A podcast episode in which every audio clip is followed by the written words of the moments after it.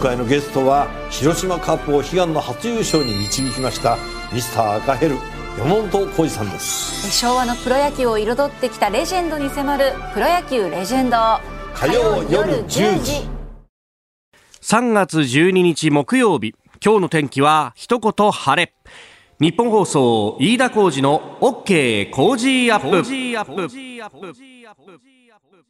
朝6時を過ぎました。おはようございます。日本放送アナウンサーの飯田浩二です。おはようございます。日本放送アナウンサーの新業一華です。日本放送飯田浩二の OK 工事アップ。この後8時まで生放送です、えー、6日ぶりにこのスタジオに戻ってまいりました、はい。お帰りなさいませ。どうも、うん。月火水とお東日本大震災から9年を迎えるということでその被災地から、えー千葉県の旭市福島県のいわき市、えーそして福島県浪江町と、えー回ってまいりまして、帰ってまいりました、そしてその前の1週間は新業アナウンサーお休みを取ってましたんで、はい。ご無沙汰しております。ご無沙汰しております。なんか久しぶりに。久しぶりっていう感じですよね。え。なんかね。なんだかんだでさ、はい。2月の末からでしょ？そうです。だからさもう11日間ぐらい12日か。ほぼ2週間会ってなかったね、本当ですね。うん。あ いやいやいや一つよろしくおら願いします。よろしくお願いします。なんか妙合わない。うちになんだよ。飯田さん。なんだよ。ちょっとまあおでこばっかり見やがって。なんか年を重ねたように 思えてしまってこの2週間合わなかっただけで気のせいですかね。何なんでしょうね。確かに年を感じたところはあってありました。そうなんですよ、はいあのまあ3日間なんですけども、お取材をしてで、えー翌日放送してでまた移動して取材をして放送してっていうのをこれ繰り返すって、はい。まああの結構体力的にはハードなんですよ、ね、なんかね。昔、夕方の番組やってた頃に、あの、4日間、あの、各被災地の語り部の方々にお話を伺いながら、え、北上していくっていうのをやって、その時も確かにだいぶ疲れたなっていうのあったんだけど、で今回3日間だから、はい。まあ、あの、日曜日の取材も入れると4日間なんですが、うんうん。まあ、なんとかなんだろうと思っていたんですけど、いやーやっぱりね、特に一番答えたのは、やっぱあの、お昼ご飯何食べようかなっていうと、やっぱそういうこう、体力を使う工程だとさ、こう、炭水化物を食べたくなるわけですよ。はいはいラーメンを食べるわけですよ。ええ大盛りにするわけですよ。はいそうするとさと、これがさ、夜ご飯食べられなくなるのね。なんかもたれちゃってさ、もたれちゃう常にそれを繰り返すみたいな感じで。でね、やっぱ、あの、ご当地の味というか、一つこう思ったのは、あの結構、まあ、いろんなところでですね、毎日のようにラーメンを食べるんですが、特にこう福島に近づいてってですね、もう福島の、あの、浜通りの地域って、今もって、ね、例えばかさ上げ工事であったりとか、あるいは、あの、区画の整理であったりとか、まあ、土木作業員の方々がいっぱい働いてるんですよ。で、そうすると、朝コンビニに行ってもですね、もう、なんか、ご、がっつり系が多いな、みたいな。あそうなんですか？いや、すごいんだよ。はやっぱね、あの、唐揚げとチャーハンと、みたいな、酢豚みたいな、こう、弁当とか、え全体的にお弁当の色が茶色いんですよ。なるほどみんなね、お醤油で作ったこうがっつりな感じのものが多くて、それがしかも4段ぐらいになって並んでるみたいなね。で、それを見てると飛ぶように売れるっていうですね。や。っぱりそうなんですね。まあやっぱ汗水垂らして仕事しなきゃなんないっていうと、それは塩分も抜けるしね、うん。それは食べたくなるなっていう。でそれを横目に見ながらですね私も似たようなものを買っていくっていう。ひょっとしたらちょっと太ったかもしれないんですけど。なんかね、うん。そんな感じしますよ。ちょっと。顎の下あたりがね。まあでもこれも、え、あの、出張の怪我、ね、無効傷みたいなもんだと思って、まあいろんな、あの、現場でいろんな話を聞かせてもらいました。あの、今日もですね、まあその、お番外編という感じで、えー7時40分過ぎのおおゾーンで、えー J ビレッジ、まあ、ここはですね福島第一原発対応の、まあ、あー前線基地だったところでもありますでそこから、えー今は青々としたピッチが戻ってきた、ね、えー、というところなんですが、その経緯だとか、ええーそのあたりについてもお関係者の方に伺っております。えー今日もぜひお聞きください。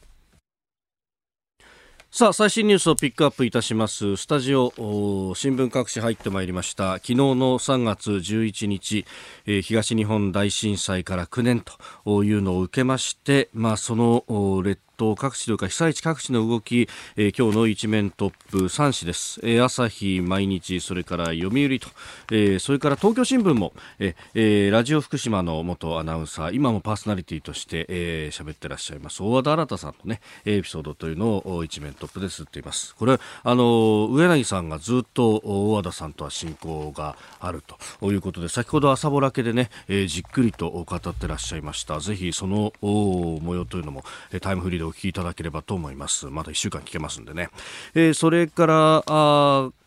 朝日新聞はトップの見出しが忘れないこれからも東日本大震災9年。新型コロナ追悼式縮小読売新聞は明日あの日へ祈り重ね東日本大震災9年。えー、そして毎日新聞は鎮魂の祈り思い思い、えー、東日本大震災9年式典中止縮小相次ぐ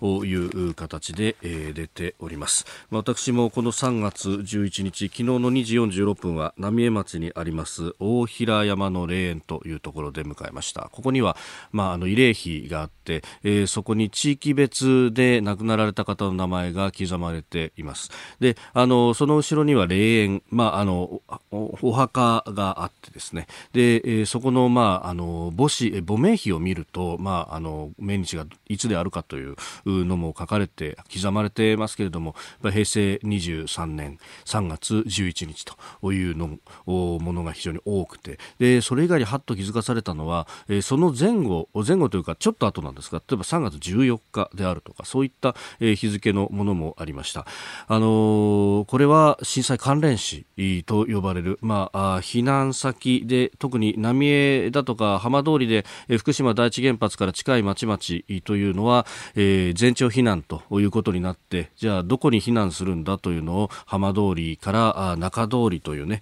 え内陸の方の町を転々とすると。浪江も確か4回ぐらい拠点を移して最終的にはあの二本松というね、えー、ところに落ち着いたわけなんですけれどもその転々とする中、えー、不安な避難生活の中で体調を崩されて亡くなった方というのも非常に多いと、えー、実はあの福島県というのは、まあ、震災で、えー、亡くなられた方というのが、えー、全体で4134人ということになっているんですけれどもこのうち直接死は1605人、えー、一方で関連死が2304人と。ということで実は直接の地震によって亡くなられた方よりもこの避難生活の不安さであるとかそういったことで、えー、亡くなられた関連死の方が非常に多いということもあります、まあ、こうしたことも心に刻まなければいけない。その方々にはその方々の、まあ、ご命日があると。だから3月11日を超えたからといって、えー、そこで節目だなんだっていうのではなくって、えー、そこからあの過酷な避難生活であり、えー、原発事故が始まっていた。んだということも合わせて、えー、心に刻んでいかなければならないということをその大平山霊園でも私も非常に感じたところであります。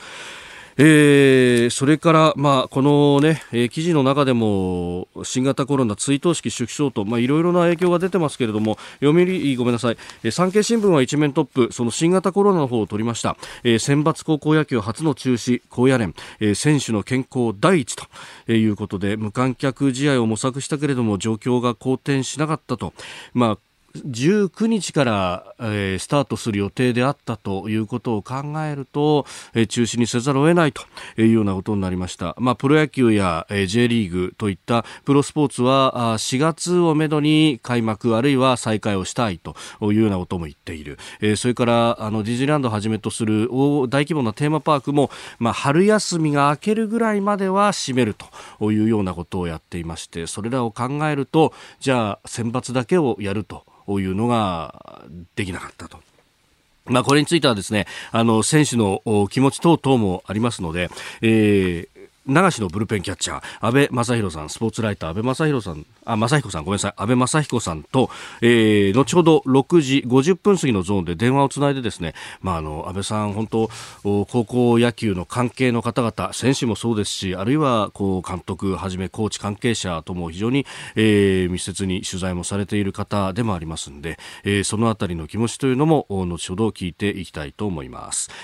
えー、それからあ経済について一言だけダウ平均下がってますね、えー、終値2万3553ドル22セント、えー、マイナス1464ドル94セント、えー、率にして5.86%のマイナスとなっています、まあ、コロナとそれからまた原油が下がってますね。あのサウジアラビアが原油の増産を来月からやるというようなことも昨日あたり発表されてそれも材料になってます、まあ、全てがコロナというわけではないというのは言い添えておきたいと思います。後ほど春闘の一斉回答日の話をやりますけれどもやたらとコロナで賃下げみたいなこと言われてるんですがその前から景気悪かったしその景気後退は消費増税が生み出したしその消費増税を推し進めた一端を経団連はじめ大企業はやってただろうとお前らがまいた種でこうして景気が悪くなってんだよっていうのは、えー、言い添えておきたいと思います。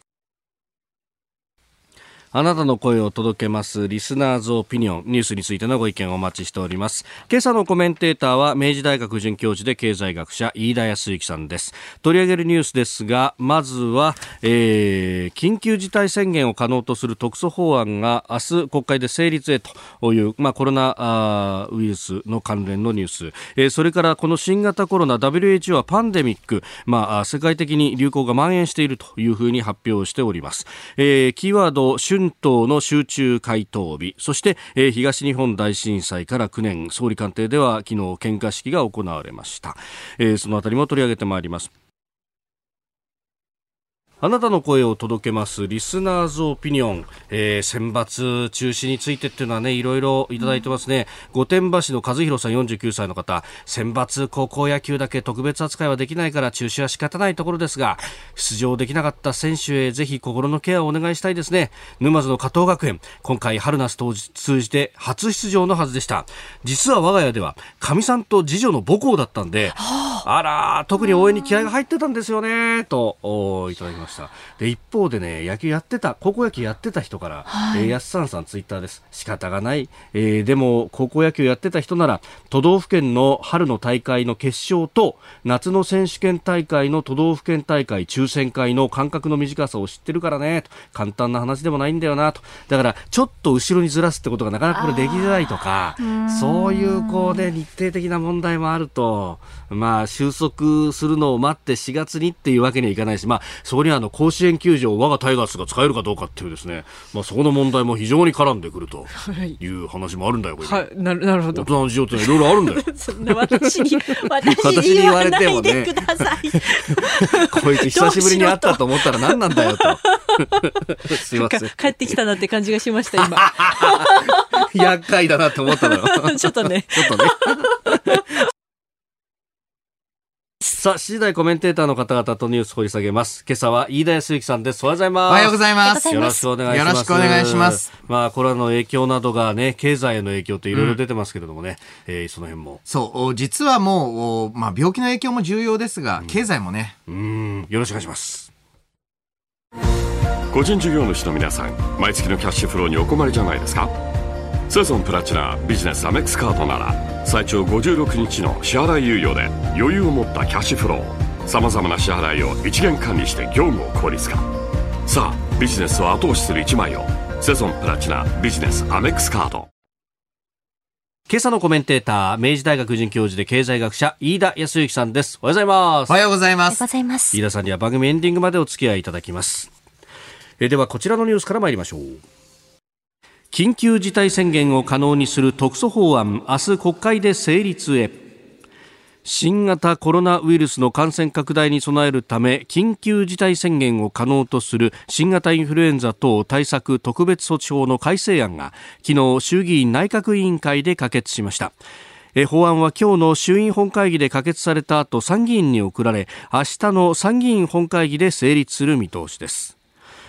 えー、事項に加えて立憲国民なども賛成に回ったということであります。緊急事態宣言。まあ、あの、これ、与野党、実際、相乗りに近い形で成立したわけなんですけれども、はい、この緊急事態宣言の用い方というのが非常に重要になってくると思います。えー、実際にこれ、えー、緊急事態宣言になると、えー、移動の自由であったり、さまざまな自由というのを一部制限することになる、うん、えー、その影響力というのは、えー、もちろんその人権云々の問題も大切なんですが、はい、経済に破滅的なダメージを与えうるんですね。で、えー、実際現時点でも、はい、経済に対する影響深刻です。えー、えー、例えばこれはあの日経新聞社の、まあ、調査ですけれども、北新地銀座等のビジネス街かつ飲食街、はい。えー、こういった場所では人手が、えー、3月に入る前の段階で、うん、えー、もう4割から5割減少していると。え。ーで、えー、全国の一斉休校要請、えー、3月以降ですね、はい、えー、になると、もっと減ってるんじゃないかっていうふうに、えー、まあ、まあ、直感的な感想でおっしゃる方も多い、はい、えー、そうしますとですね飲食店、えー、基本的に小資本あまり大きくない会社が多いんですね。うん。そうしますと、事実上1ヶ月2ヶ月収入がないと、はい、テナント料はかかっていく、光熱費はかかっていく、えー、まあ、もちろんあの経営者、従業員の方の生活もあるとなると、これを機に倒れてしまう可能性、えーまあ、つまりは資金ショートで立ち行かなくなってしまう可能性っていうのは大いにあると。はい、で、えー、仮にですね、こういった緊急事態宣言等が出るという時には、はい、もっと大きな影響が出るわけです。えー、例えば、まあ、すでにイタリアなどで検討されている、まあ、外出禁止令に近い状態になりますと、はい、外食の売り上げゼロになるわけです。そうですね。で、まあ外食だけじゃない観光産業であったり、えーえーえー、そういった経済的な被害に対する救済の方法、うんうん、私自身はもう思い切って現金給付、はい、または経営者については、えー、消費税の割り戻し。はい、これね、うん、消費税を減税しても、うん、その影響っていうのはすぐには出てこないんですが、今回のような急激なショックの場合は、うん、いわゆるだんだん不況になってデフレがデフレを呼ぶこういうタイプの不況ではなく、もうガクンと崖から飛び降りるように、はい、え落ちている時には、うん、その場で給付してあげたりしなきゃいけないと。うん、一刻も早くお金が必要になってくるわけですね。えー、一つの方法っていうのは、す、で、に申告が終わっている、または、えー、これからまだあ期間延長で、でね、えー、まあ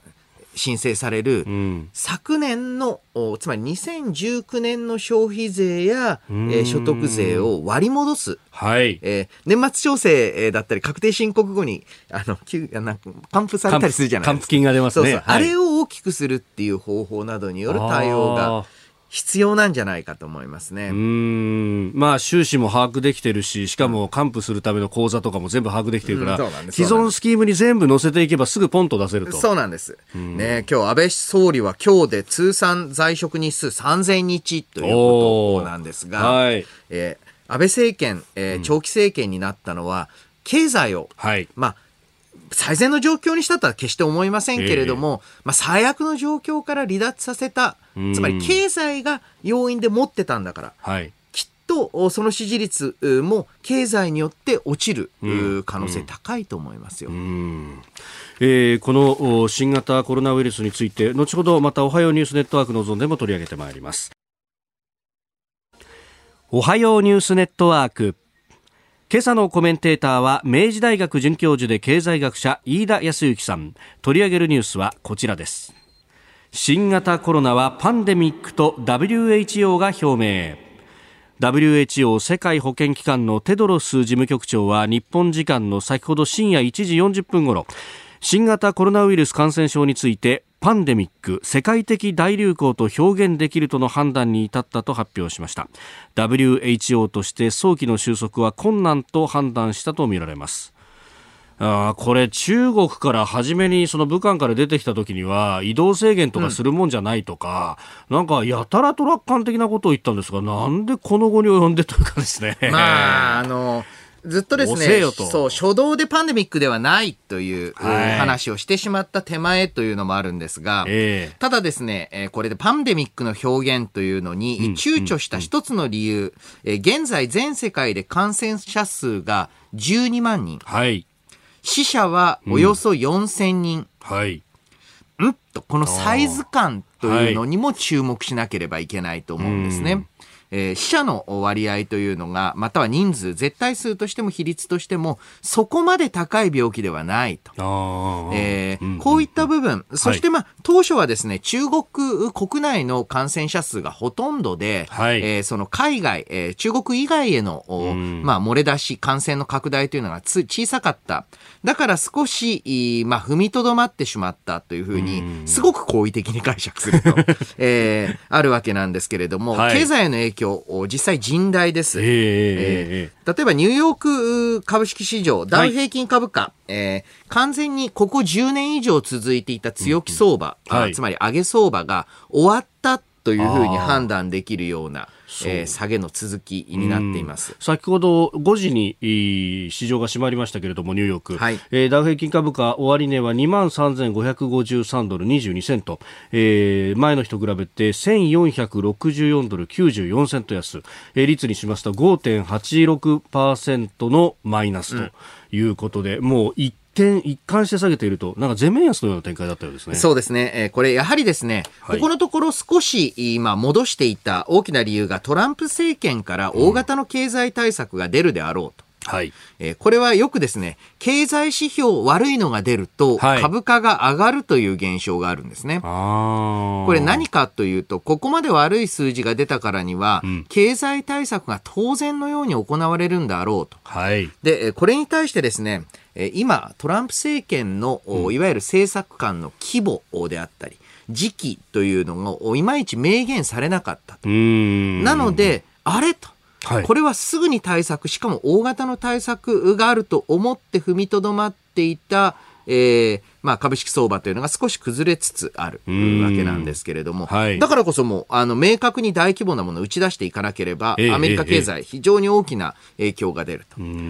えー、各国さまざまなあ、まあ、対策、予算上の対策というのを行っていますけれども、はい、えー、これ、えー、中でもちょっとイタリアはですね、はい、ヨーロッパの中ですと、極端に、はい、えー、まあ、感染の拡大が深刻であると。それに伴って、えー、はい、いわゆる外出禁止令に近い状況の、うん、えー、まあ、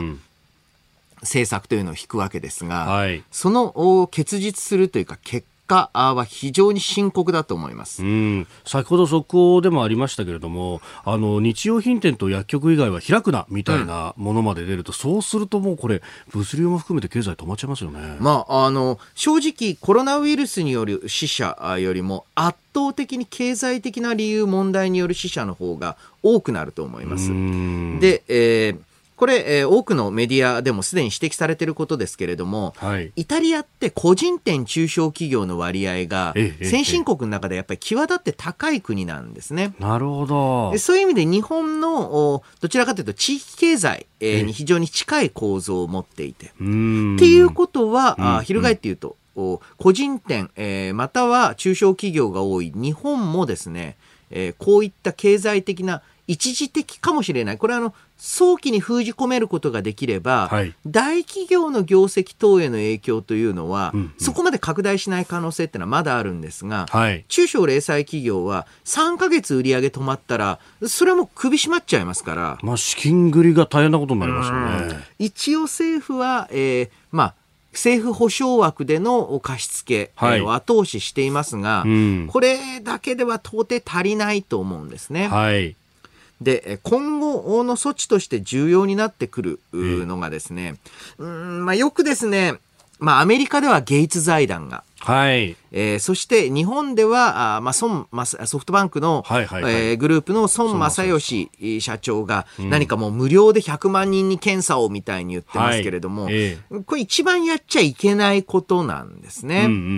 ん、というのも、はい、PCR 検査、あ中でも簡易検査というのは、偽陽性。本当はコロナウイルスに罹患していないのに、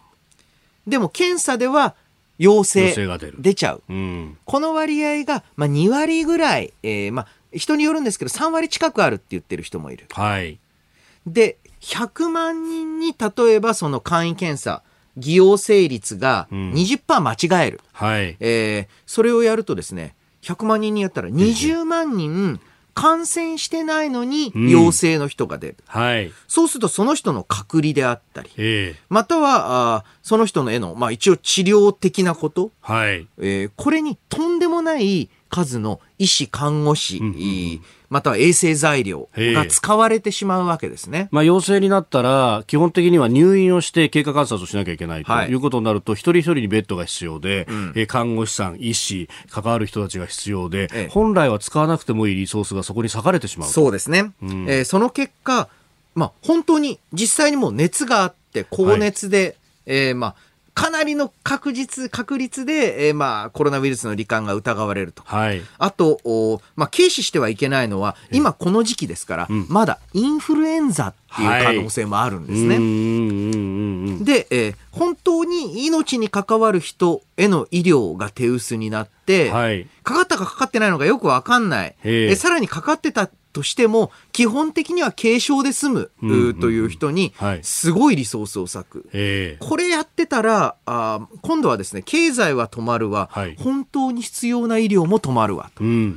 で、えー、まあ、この検査キットの無料配布、えー、孫社長はやっぱりやめようかなって言って、はい、えー、それに対して、えー、堀江貴文さん、堀江門ですね、はい、やめた方がいいだろうっていうふうに レスポンスをしていたり、なかなかあの混乱見られるんですが、えー、やはりですね、こういった病気感染症の問題は、はい、えー、そういった感染症に関するちゃんとした専門家、うん、えー、しっかりとその、えー、例えば一人の専門家ではなく、はい、複数の専門家が合意できるような、うん、あ内容っていうのを探った上で、はい、しっかりと対処していく、えー、その一方で経済については、はい、えー、どうやって、えーまあ、通常通りにはいかないですよ、この状況ですが。うん、しかし、この、まあ、何ヶ月間かの大流行で、連鎖的な倒産であったり、えー、ビジネスが立ち行かなくなる状況っていうのを、えー、まあ回避するために何ができるのか。経済対策だと。はいで、え政府が来週にも、新経済対策を発表するというふうに言っているんですが、これ、えー、ごくざっくりとした私の試算なんですが、ええー、このコロナウイルス関連、えー、の状況、この3月の状況を見ていると、3月だけで5兆円から6兆円の需要の縮小があります。1ヶ月で。ええー、で、6兆円というと GDP1% 以上なんですね。そうですね。で、これどうも大変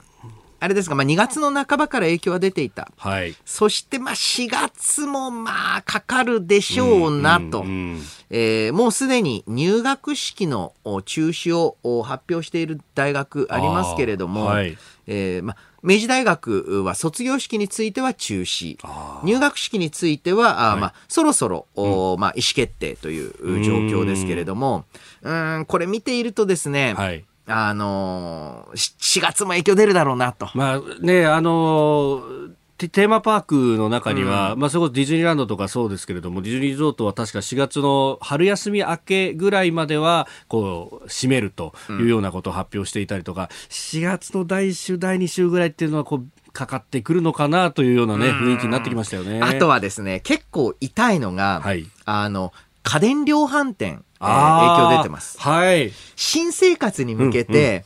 うんうん、今一番買い物シーズンのはずなんですが、ねうん、ただあの、正直家電壊れてるわけじゃないので、はい、まあいいかっっていうふうに今あるの使えるかと。買い替えをスキップされてしまう、ね、あまたここに合わせて家電メーカーとかも、うん、これ新製品を出して消費を喚起するタイミングなのにそれが全部崩れちゃうんですよね。そうなんです。そう考えるとサービス業だけで6兆円って言いましたけど、はい、1か月だけでそれ以上。それが2か月から3か月続くというふうに考えると、はい、まあ経済対策の規模は、えー、10兆円プラスアルファという状況になっていくんじゃないかなと思いますね。まあそういった期待感がある中で、じゃあしょぼい数字を出すと一気にガタンと。そう、最後踏みとどまっていた、はい、あ相場株式市場と崩壊させるきっかけになるかもしれない。慎重に判断していただきたいですね。この時間飯田康之さんとお送りしてまいりました。個人事業主の皆さん毎月のキャッシュフローにお困りじゃないですか？セゾンプラチナビジネスアメックスカードなら最長56日の支払い猶予で余裕を持ったキャッシュフローさまざまな支払いを一元管理して業務を効率化。さあビジネスを後押しする一枚をセゾンプラチナビジネスアメックスカード。続いて教えてニュースキーワードです。春闘集中回答日。2020年の春闘は昨日経営側が労働組合に一斉に回答を示す集中回答日を迎えました。景気の先行きに対する不透明感が増す中大手自動車メーカートヨタ自動車とマツダがベースアップに相当する賃金改善を7年ぶりに見送るなど去年に比べて低い水準にとどまることが相次いでおります。えー、今日の新聞各紙経済面でこれ大きく取り上げていたり、はい、総合面まで取り上げているところもありますがここにもコロナウイルスコロナウイルスと出ております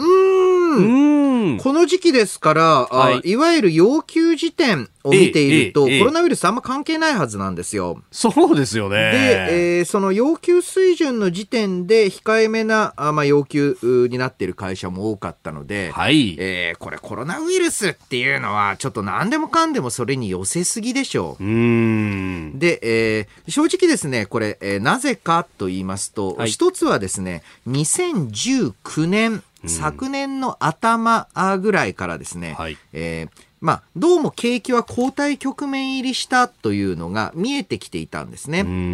景気というのは、さまざまな、例えば売上高、小売りの売上とか、はい、あとは、えー、機械の生産、えー、量とか、そういういろんな指標をまとめた景気動向指数というのを使って判断します。はい、この景気動向指数が2018年、ええ、一昨年の年末ぐらいがピークだったっぽいんですね。うん、はい。今見ていると動き。え、で、2019年の2、3月、まあ3、4月ぐらいには、機械的に判断すると、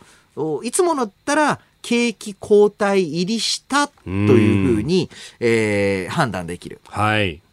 ところがですね、えええー、政府はですね、消費増税を控えていたので、うん、景気が悪いというふうに言えなかったんですね。はい、ですから、いまだに月例経済報告では、うんうんうん、えー、景気後退という表現使ってません。はい。頭あの次で景気後退宣言出ると思います。次の月さすがに次で出ますか。あのコロナだって言い訳しやすくなりましたんで。なるほど。はい。あの出ると思うんですが、企業は別に政府のその月例報告じゃなくて、はい、数字の方を見てますから、そうですよね。どうも、おまあ、ちょっと遅めに見積もっても昨年の春から初夏にかけて景気が後退局面入りしたなと、はい、おまあ、各社思ってるはずです。うん、で、実際新車販売台数等で実感としても感じている。うん、そこに消費増税なので、もうこれは、あ賃上げの力がないなというのが分かってきた、はい、そういった部分っていうのを踏まえた回答なのでもともとあった景気後退と。それにプラスした消費増税、はい、でコロナで追い打ちだ。でそのぐらいですね現在日本経済って、はい、景気後退消費増税コロナウイルスというのの、まあ、三重苦なわけですね。はい、最初の2つ消費増税、えー、とえー、まあ、景気後退と消費増税については、うん、年末に13兆円規模の経済対策というんですが、はい、これあの、うん、使途の組み替えとか、はい、他の支出を削ってって行ってる部分が大きいので、うん、実際はその半額プラスアルファぐらいの規模感だと思えばいいと思うんですが、えー、で、えー、それだとやっぱ足りないっていうふうに見なしている。はい、そこへ来てコロナウイルスどのぐらい必要か最低限でも先ほどもちょっと言及しましたけれども月6兆円っていうのをちょっと頭に入れながら経済対策打っていかないとですね、えー、一番の肝だった雇用が折れると、はい、もうこれは、えー、景気は回復かなり困難になります。え今日のキーワード春闘集中回答日でした。えー、メールやツイッター、足元の経済についてたくさんいただきますね。テノンさん、ツイッターです。消費増税、キャッシュレス決済、そして出口の見えない新型コロナ禍。小規模事業者、取りやべ個人商店にとっては深刻なダメージのはずと。まあ、キャッシュレスもね、入金が遅いっていうこのタイムラグが結構、そうなんですよ。キャッシュフローを食うからきついって話ですね。実際個人商店ですと、えー、いわゆる金融上の体力本当に弱いので、はい、緊急の措置というのが必要なんですよね。うん、あのこの間の年末とそれからこの年度末、うん、それこそあの地銀だとか今までマイナス金利でひいひい言ってたところが、結構貸し出しでもう今うわうわ言ってるっていうような話も聞きますね。いやまあ何よりもですね、この時期って個人事業主って、はい、あと中小企業ってすごい資金繰り厳しいんですよ。えー、なぜならば消費税申告納税しましたんで。そうですよね、えー、そもそも手元資金が今減ってる時期なんですよね。ね季節的に、一時的に減る時期なんですよ。それで、この状況ですから、はい、本当に手詰まり状態です。これは対策必ず考えないといけないと思いますね。あのツイッターでよたくさんメールでもいただいているのが、このやっぱ使う立場としては消費税が下がった方が、うん、あの抑えに効くんじゃないかっていうような指摘もあるんですが、これはどうですか？まああの長い目で見ると重要なんですけれども、えー、この場合ですね、やはりそのダメージの効き方というのが急速ですので、えこれはやはり割り戻し還付方式の方が、え今回の状況、つまりゆっくり不況になってるんだったら、えー、消費税で喚起とか、または、えー、その他の方法ってあるんですけれども、はい、この飛び降りるような状態については、やはり、えー、クッション材としての給付、還付だと思いますね、はい、じゃあ、ここから長いスパンでの景気対策を考えるときには、まあ、それも選択肢そうですね、減税等選択肢になると思います。今朝のコメンテーターは明治大学准教授で経済学者飯田康之さんです。引き続きよろしくお願いします。よろしくお願いします。えさあ続いてはここだけニューススクープアップです。この時間最後のニュースを。スクープアップ東日本大震災から9年総理官邸で献花式。東日本大震災の発生から9年となった昨日総理大臣官邸で安倍総理大臣や閣僚らが出席し献花式が行われました。地震が起きた午後2時46分に出席者全員が1分間の黙祷を捧げ総理が祭壇に献花しました。あの例年は国立劇場で追悼式典が行われているわけなんですが、うん、コロナウイルスのこの感染拡大ということで今年は取りやめまして、え総理官邸での献花式となりました、え死者行方不明者震災関連死合わせ2万2167人の方が犠牲となった東日本大震災。昨日で発生から9年を迎えております。まあもう9年が経ったかというのか。ねあの時の記憶というのは皆さん覚えてらっしゃるとは思いますけれどもね、うん。うん、そうちょうどね私、はい、この日このタイミングで、ええ。えー、なぜかちょっと自宅に荷物を置きに戻ってね。で当初はやはり関東地方ということでもやはり経験したことがない大きさの地震だったと。で、えー、しばらくするとやはりこの津波の発生状況っていうのが分かってきてああ大変だなというふうにテレビは見ていたんですが、はい、ちょっとしばらくだんだん時間を追うごとにその大変だなの度合いが、えええー、緊急事態非常事態なんだなっていうのが、えー、分かってくる。そんな経験でしたね9年前。本当。で津波の被害がどんどんとあらわになりそしてさらに東福島第一原発の状況というのが、うん、夜夕方から夜ぐらいにかけてから深刻化していくというねもう目まぐるしく情報が入ってくるというタイミングでしたが、えー、私昨日まで福島県を訪れておりまして、えー、かつて東京電力福島第一原発のこの事故の対応拠点にも使われた J ビレッジも訪ねました。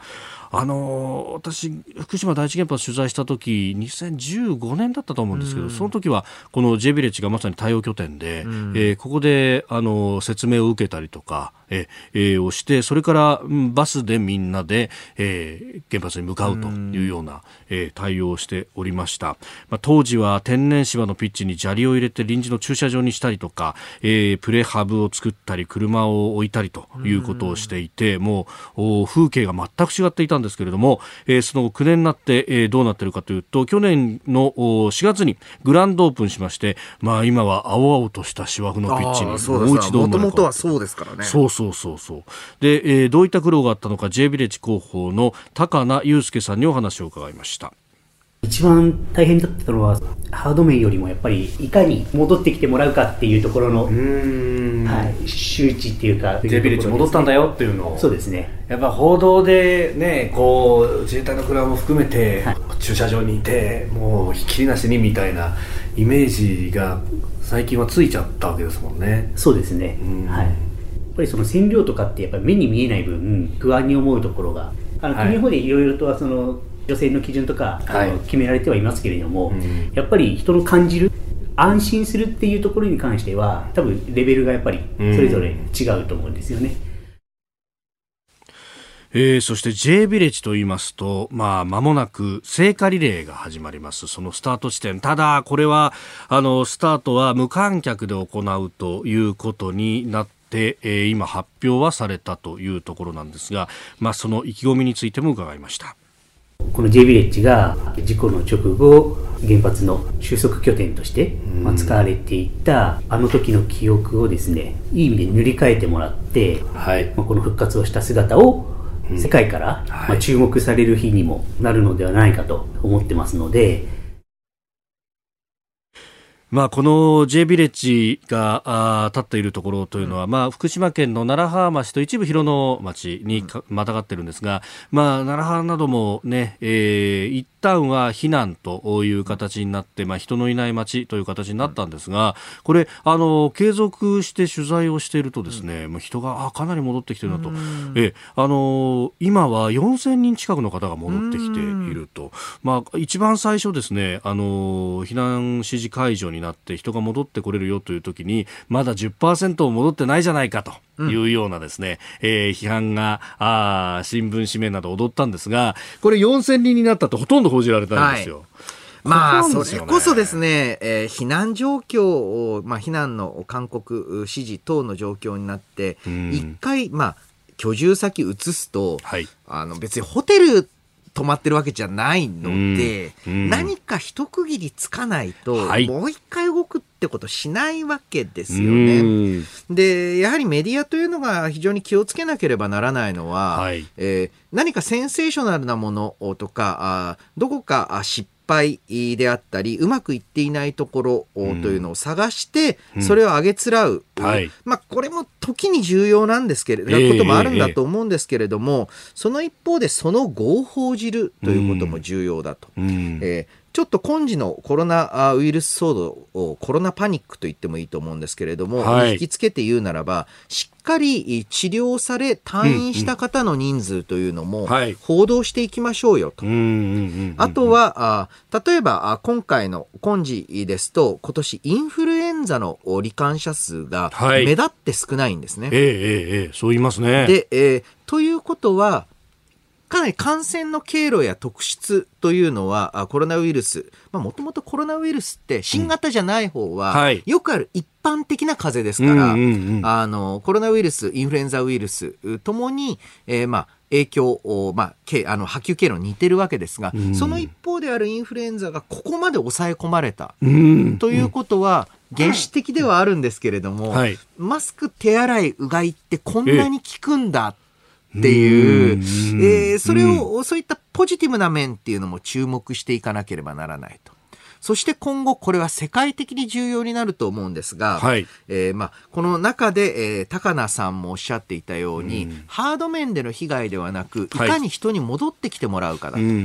これ、えー、例えば今海外旅行に行くと海外で、えー、コロナウイルスが来たぞっていうふうに、はい、あとコロナ出てけ、えー、みたいに言われる経験されたという方結構耳にしますけれども、これ、収まっても続く、はい、可能性というのはかなりある。ですから全世界的に見て、えー、特にまあ欧米でのアジア人への蔑視偏見っていうのを、えー、またそのビジネス上の不利益っていうのとどう戦っていくのか、えー、その、まあ、ケーススタディ参考としてこの福島第一原発周辺の問題っていうのを捉え直してみる必要もあるんじゃないでしょうか。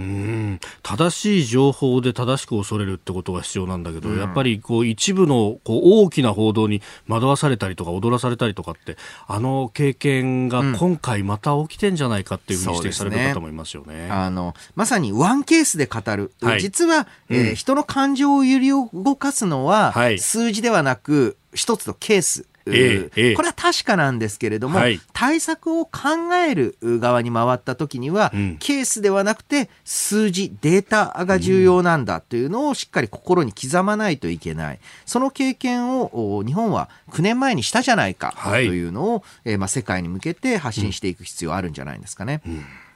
えー、スクープアップ東日本大震災から9年、えー、J ビレッジのお話から、えー、いただきました。